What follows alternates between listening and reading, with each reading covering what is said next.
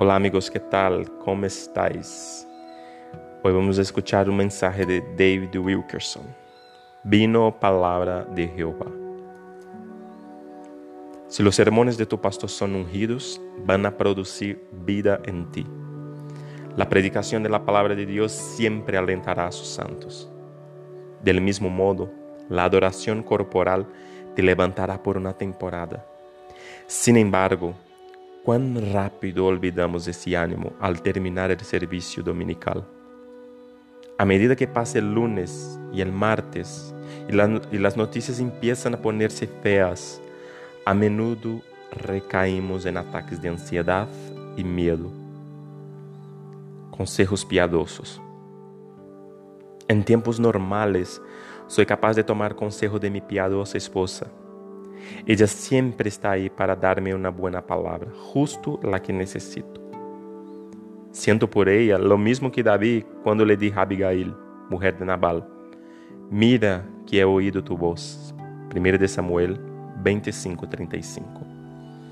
Pero las cosas pueden ser diferentes en tiempos calamitosos, cuando nuestra fe está siempre amenazada.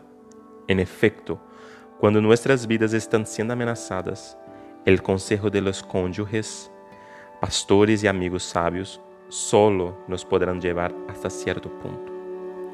Hoy estamos viviendo en tiempos atemorizantes y la verdad es que solamente una palabra personal del Señor nos podrá guiar a través de tales tiempos con la esperanza perdurable que necesitamos. A lo largo de la historia, Dios siempre ha sido fiel en proveer una palabra a su pueblo. Él todavía habla hoy. En el Antiguo Testamento leemos esta frase una y otra vez. Vino palabra de Jehová.